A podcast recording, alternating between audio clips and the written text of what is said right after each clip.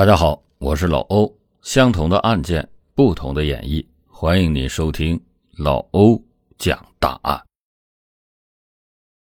在某小区的荒地上，聚集了一些居民，他们七嘴八舌的谈论着刚刚发生的这起案件。就在距离公路约有二十五米远的杂草中，一具女尸躺在那里，使人惊心动魄。尸体已经部分腐败，但是整体上保存较好。死者是一名时髦的中年女性，外观看起来大约也就三十岁左右。她下身穿着一条小短裙，上身穿着一件短袖的 T 恤，脚踩高跟鞋。从凌乱的衣物以及狰狞的面孔来判断，女子生前疑似遭到了侵犯。有部分刑警就认为。这可能是一起侵犯案。这名女性外貌漂亮而且性感，夜晚还独自在荒地附近行走，很有可能引起了某个色魔的袭击。由于色魔的目的是性侵，他并没有拿走女性佩戴的名牌首饰。女性的上衣被掀到了脖子上，裙子也被掀到了腰部，显示出被性侵的迹象。然而。还有一些刑警对此事持着反对的态度，因为经过尸检发现，死者生前并没有遭到侵犯，甚至连被猥亵的迹象都没有，而且他是在公路边被袭击掐死，然后又拖到荒草地中。如果这是一起侵犯案，歹徒应该是先将女性劫持到荒草地，然后实施性侵。然而，歹徒却在公路边将女性制服并且杀害，这与侵犯案的基本特征不相符。另外，还有一种可能性是，这是一起劫财案件。女子在死前可能携带了钱包、手机等有价值的物品，歹徒制服她的目的是为了抢劫。然而，女性奋力抵抗，而且袭击是发生在公路边上。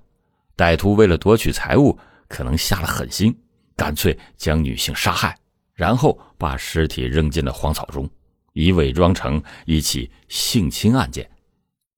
在抢到财物以后，歹徒匆忙的离开。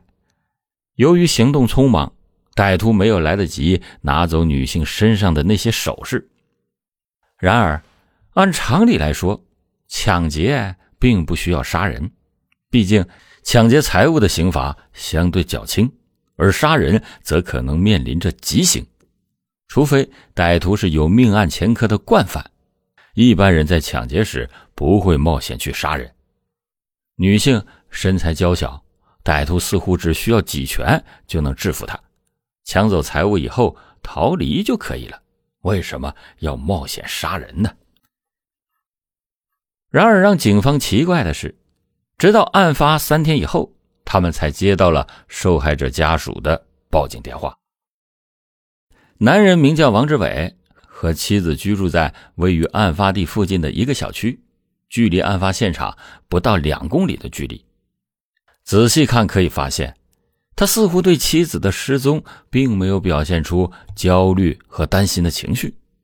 对此，负责登记的民警就感到疑惑，并且询问了他有关的一些情况。原来，王志伟对妻子的行为并不满意，知道他在外面还有其他的男人，所以并没有真正关心妻子的失踪。如果不是他的丈母娘逼迫，王志伟根本就不会来丢脸报案。在报案后的整整一周时间里，王志伟并没有向公安局打听后续的情况或者提供任何的协助。然而，根据失踪的时间、年龄和地点等信息，刑警们通过电话通知王志伟前来辨认尸体。然而，王志伟并没有亲眼看过尸体，仅凭着那些衣裙和首饰，就断定死者就是失踪了十天的妻子李琴。被害人李琴身高一米五二，头发的发质良好，皮肤细腻，她的双手没有老茧。看起来她不是从事体力劳动的人。死者大约遇害在十天前，尸体被歹徒抛弃在这片茂密的草丛中，离公路仅仅有二十五米的距离，但是仍然没有被及时的发现。死者的遇害时间应该是在晚饭后的两个小时内，大约就是在晚上十点之前。这里边存在着一些疑点。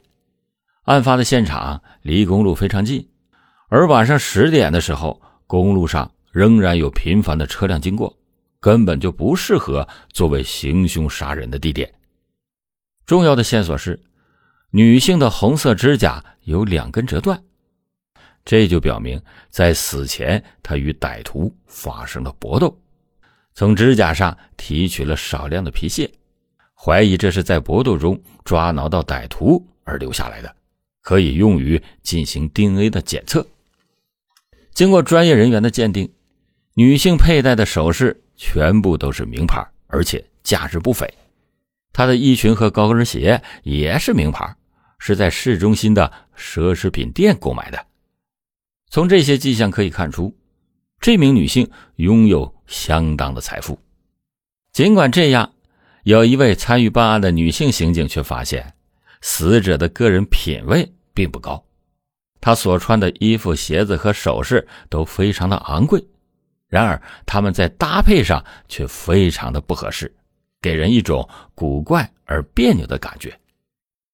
可以看出，这名女性对于名牌服饰和首饰的搭配并没有什么经验，甚至可能之前都没穿过这类的衣物。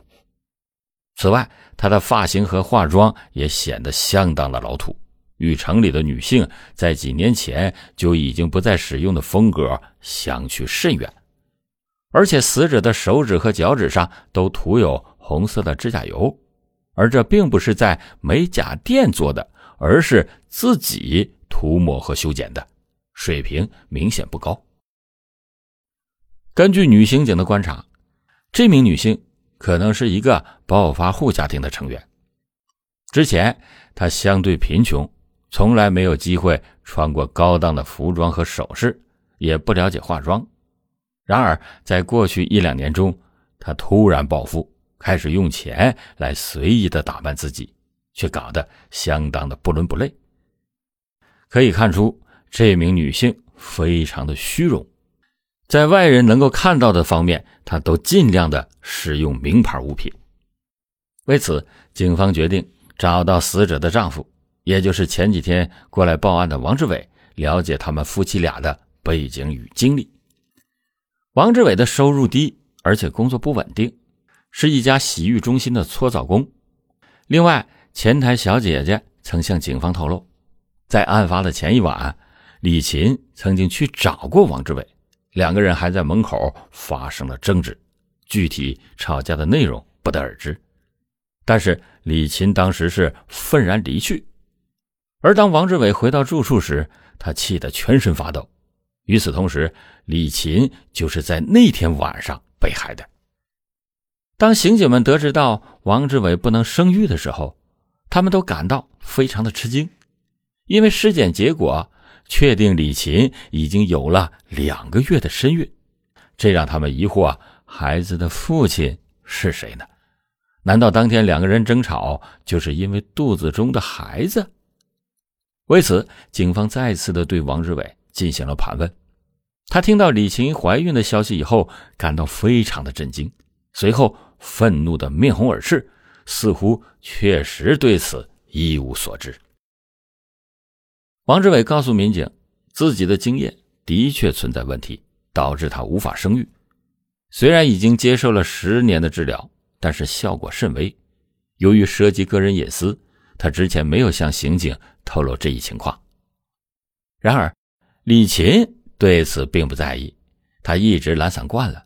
根本就不愿意生孩子或者照顾孩子，他认为没有孩子啊反而更好。当天两个人在洗浴中心门口发生争吵，李琴就声称要和一位女性朋友去外地玩几天。王志伟追问具体是哪位女性朋友，但是李琴却没有回答。王志伟非常的生气，责备他公开的和其他男人来往，不给他面子。李琴也不示弱，反而是以口舌之力反击，双方就爆发了激烈的争吵，最终不欢而散。在调查过程中，有一个非常关键的证据出现，那就是洗浴中心的监控录像。洗浴中心作为特殊行业，各个区域都安装了摄像头。警方获取了门口的监控录像，画面显示，王志伟和妻子李琴发生争吵以后，李琴自行离开，只带着一部手机，而王志伟则在争吵之后返回到浴室。继续为客人提供服务。由于洗浴中心的晚班要工作到晚上十点，王志伟在下班前就更换了衣服，并且在更衣室吃了自己带来的盒饭，还抽了几根烟，直到大约十点四十分，他才离开了洗浴中心回家。王志伟骑着自行车从洗浴中心到案发现场需要大约三十分钟的时间，换句话说。他要在十一点之后才能到达案发现场。然而，尸检结果显示，李琴是在晚上九点左右被杀的。这显而易见，王志伟并没有参与作案的时间。此外，法医将从李琴指甲中提取的皮屑与王志伟进行了 DNA 的比对，结果并不匹配。综上所述，绿帽丈夫王志伟并没有杀害妻子。与此案无关。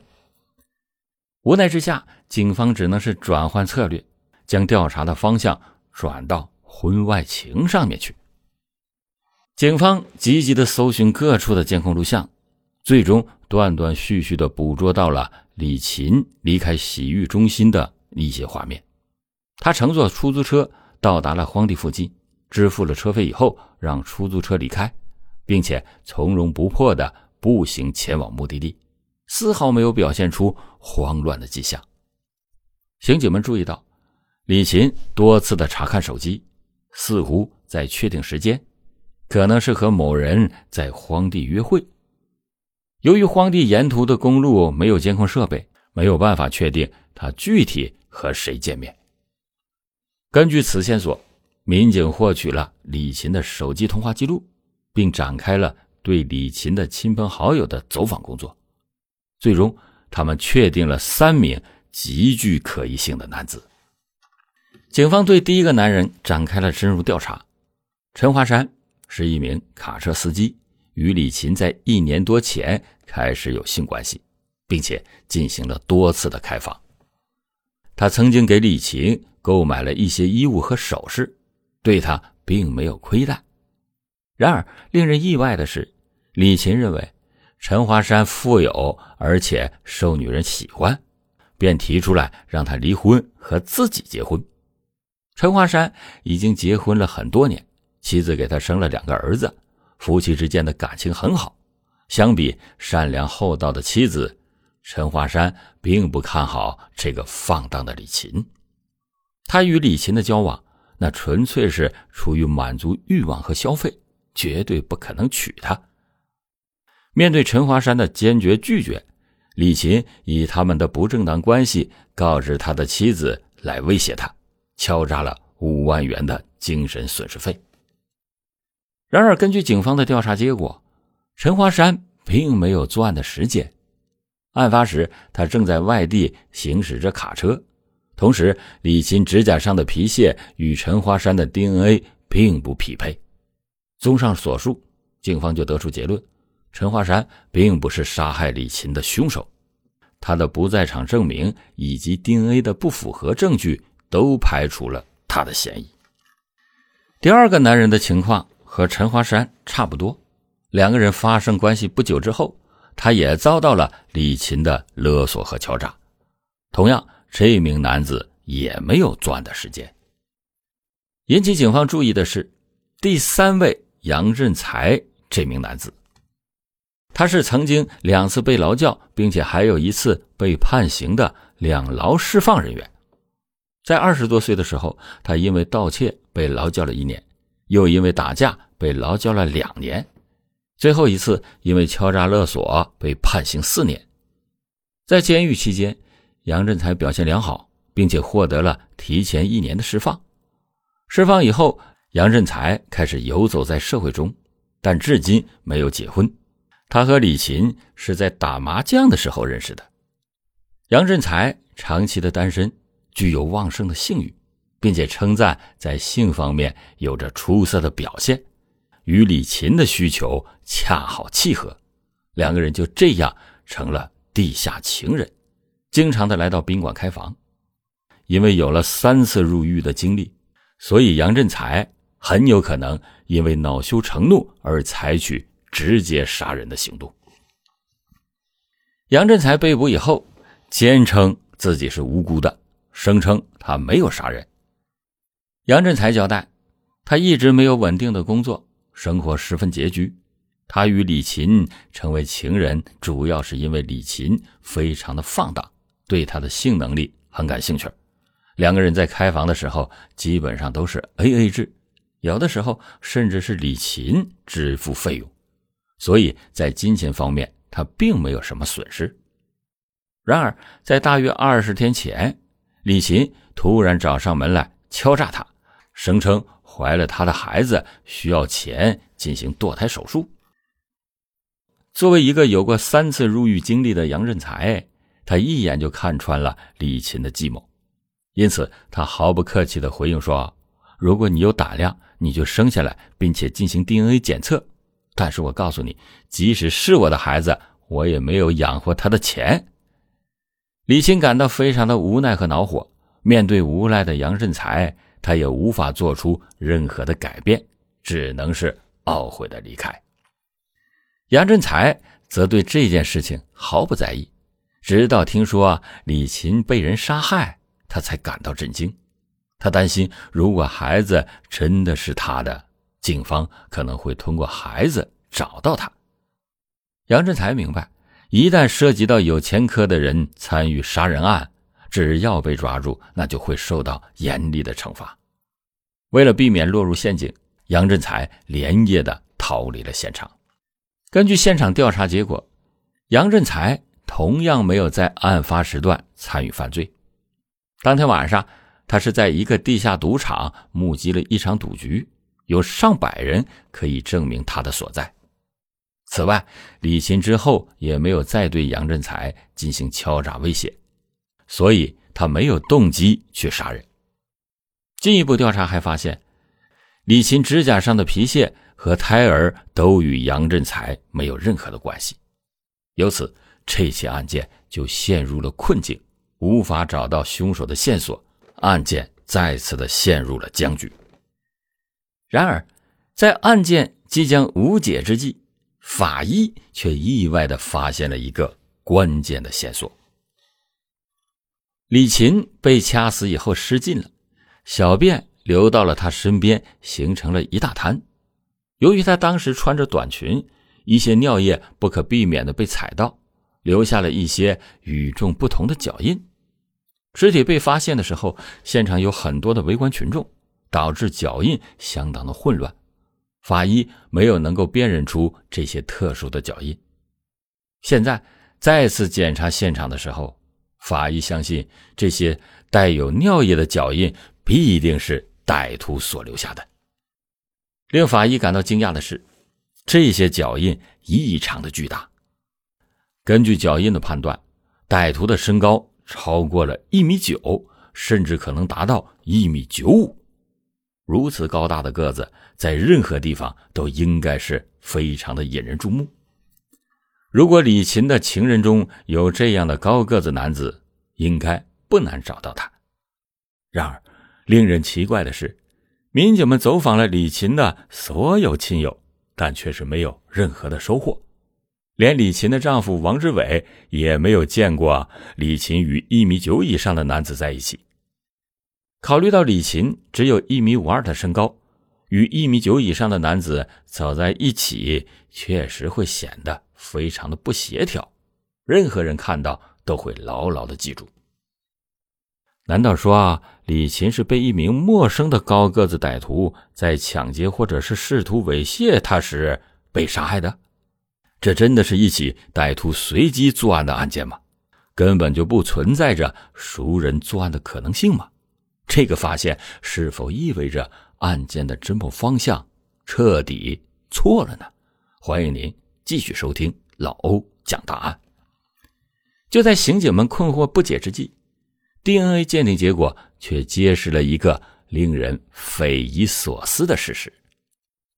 经过对比，他们发现李琴的第二个情人张胜刚的 DNA 与他指甲中的 DNA 不匹配。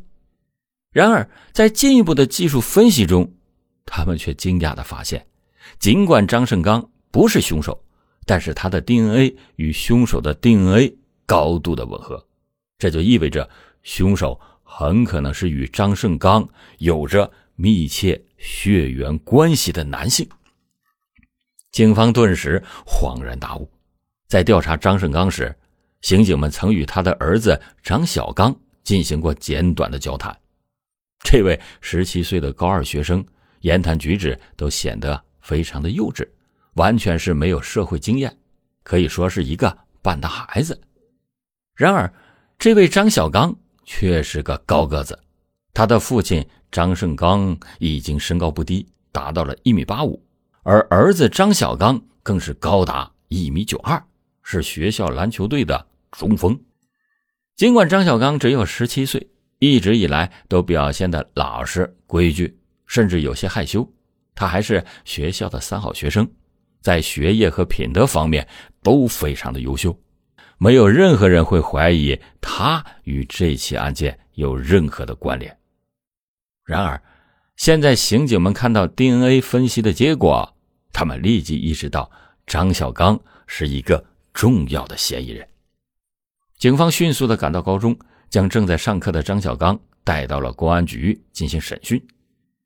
在审讯过程中，张小刚一开始就承认了自己杀人的事实。然而，张小刚交代的情况却让经验丰富的刑警们感到惊讶不已。根据张小刚所言，他认为他的父亲张胜刚一直过着老实的生活，单身生活了十几年，也没有找过女人。然而，几年前，当爷爷奶奶去世之后，将房产全部留给了独子张胜刚，他的经济状况立即的变得富裕起来，就开始四处的寻找女伴。张小刚认为这是父亲对他的母亲不忠的表现，对他和这些女人都感到非常的厌恶。随着李琴的出现，这一切发生了变化。李琴打扮时髦而性感。作为一个正值青春发育期的少年，他有时候忍不住偷偷的瞄一眼。每当李琴在他家过夜时，他常常听到父亲卧室里传来一些声音，这让他感到烦恼和困扰，经常的导致他深夜都难以入眠。大约在三个月前的某天晚上，李琴再次来过夜，与张胜刚在卧室里折腾了很久才安静下来。第二天是周六。正好轮到张胜刚在单位值班，他就留下了李琴一个人在床上慵懒的睡觉。张小刚则早早的起床做作业，直到上午九点多才听到了李琴的动静。根据张小刚的叙述，他说李琴在卧室里喊他，让他帮忙拿一双拖鞋过去。当他进入卧室以后，他发现李琴以一种暧昧的姿势躺在床上，还朝着他招手。面对这样的诱惑，张小刚一时无法控制自己，跳上床与李琴发生了关系。幸运的是，父亲并不知道这一切。案发前的三天，李琴再次来找张胜高要钱，但是家中只有张小刚在家。见到张小刚以后，李琴冷笑了一会儿，突然开口说自己怀孕了，而孩子的父亲正是张小刚。他们当时没有采取任何的避孕措施，所以才导致了怀孕的结果。十七岁的张小刚彻底被吓傻了，不知所措。李琴告诉他，不要以为发生关系以后就可以推卸责任。张小刚肯定不敢向亲戚借钱，因为害怕他们会告诉父亲。在万般无奈之下，张小刚向他相熟悉的同学借了钱。编了个谎言，说家中的奶奶急需要治疗的费用，总共借到了五千七百元钱。在案发前的前一天，李琴再次的上门逼债，威胁要立即的告诉张小刚的父亲。当时张小刚被吓得几乎要跪下。他们约定第二天晚上九点，在离李琴家不远的荒地公路边交钱。案发的当天晚上，张小刚忐忑不安的在荒地等了三十分钟，李琴才姗姗而至。张小刚将五千七百元交给了李琴，希望这件事就此结束。作为一个高中生，他已经给了李琴七千二百元钱。也是尽了全力。张小刚之前曾经在网上搜索过，七千元足够支付人流手术的费用，甚至一半的钱也就足够了。然而李琴接过钱以后，立刻的说钱还不够，至少还需要五千元。他限定在一周之内要拿出这笔钱，否则他会四处宣扬这桩丑事。张小刚顿时吓得是无言以对，他已经向熟悉的同学们借遍了，根本就没有办法再拿出五千元，更不用说在一周之内筹集到这笔钱了。张小刚就恳求李琴放过他，但是这个女人不仅不肯罢休，还对他进行了一顿嘲讽。在听到了李琴的讥笑之后，张小刚勃然大怒。那次的行为完全是李琴诱惑自己，才导致了他做出了那种事儿。真正道德败坏的人是那个连情妇的儿子都不放过的淫妇李琴。但是李琴这个女人绝对不是张小刚能够对付的。如果张小刚冷静一些，他可以选择告诉他的父亲张胜刚，设法解决这个问题。然而李琴毕竟是他父亲的情妇。父子两个人竟然与同一个女人发生了关系，这样的丑事张小刚怎么能对他的父亲说出口呢？如果不给钱，这个泼妇李琴真的会跑到学校去宣扬一通，届时张小刚的一生那就完蛋了。此时，张小刚的脑海中冒出了一个念头，那就是杀人灭口。眼见李琴即将离开。张小刚喊了一句：“你别走！”随后几步追上去，从后面紧紧的抱住了李琴，接着他用力的卡住了这个女人的脖子。一分钟过去了，李琴再也没有动静，看起来他已经死了。张小刚则呆立在原地不动，不知所措。这时候有一辆汽车驶过来，还明显的减速了一下。张小刚非常担心被司机给看到，于是他一把拽住了李琴的尸体，然后把他丢进了距离公路二十五米的一大丛荒草里，然后他把尸体的衣服全都给掀开，制造出了性侵害人的假象。接着，他拿走了带来的钱和李琴的手机，迅速的逃离了现场。最终，张小刚被警方逮捕，并且根据他的供述。判处了无期徒刑，他的犯罪行为属于故意杀人罪，但是由于涉及情感纠纷且属于冲动杀人，再加上他未满十八岁的年龄，判决的结果相应的较为特殊。不过，令人吃惊的是，即使在抓捕张小刚之后，警方仍然没有弄清楚李琴怀孕孩子的真正父亲到底是谁。好了，感谢您今天收听老欧讲大案。老欧讲大案，警示迷途者，唤醒梦中人。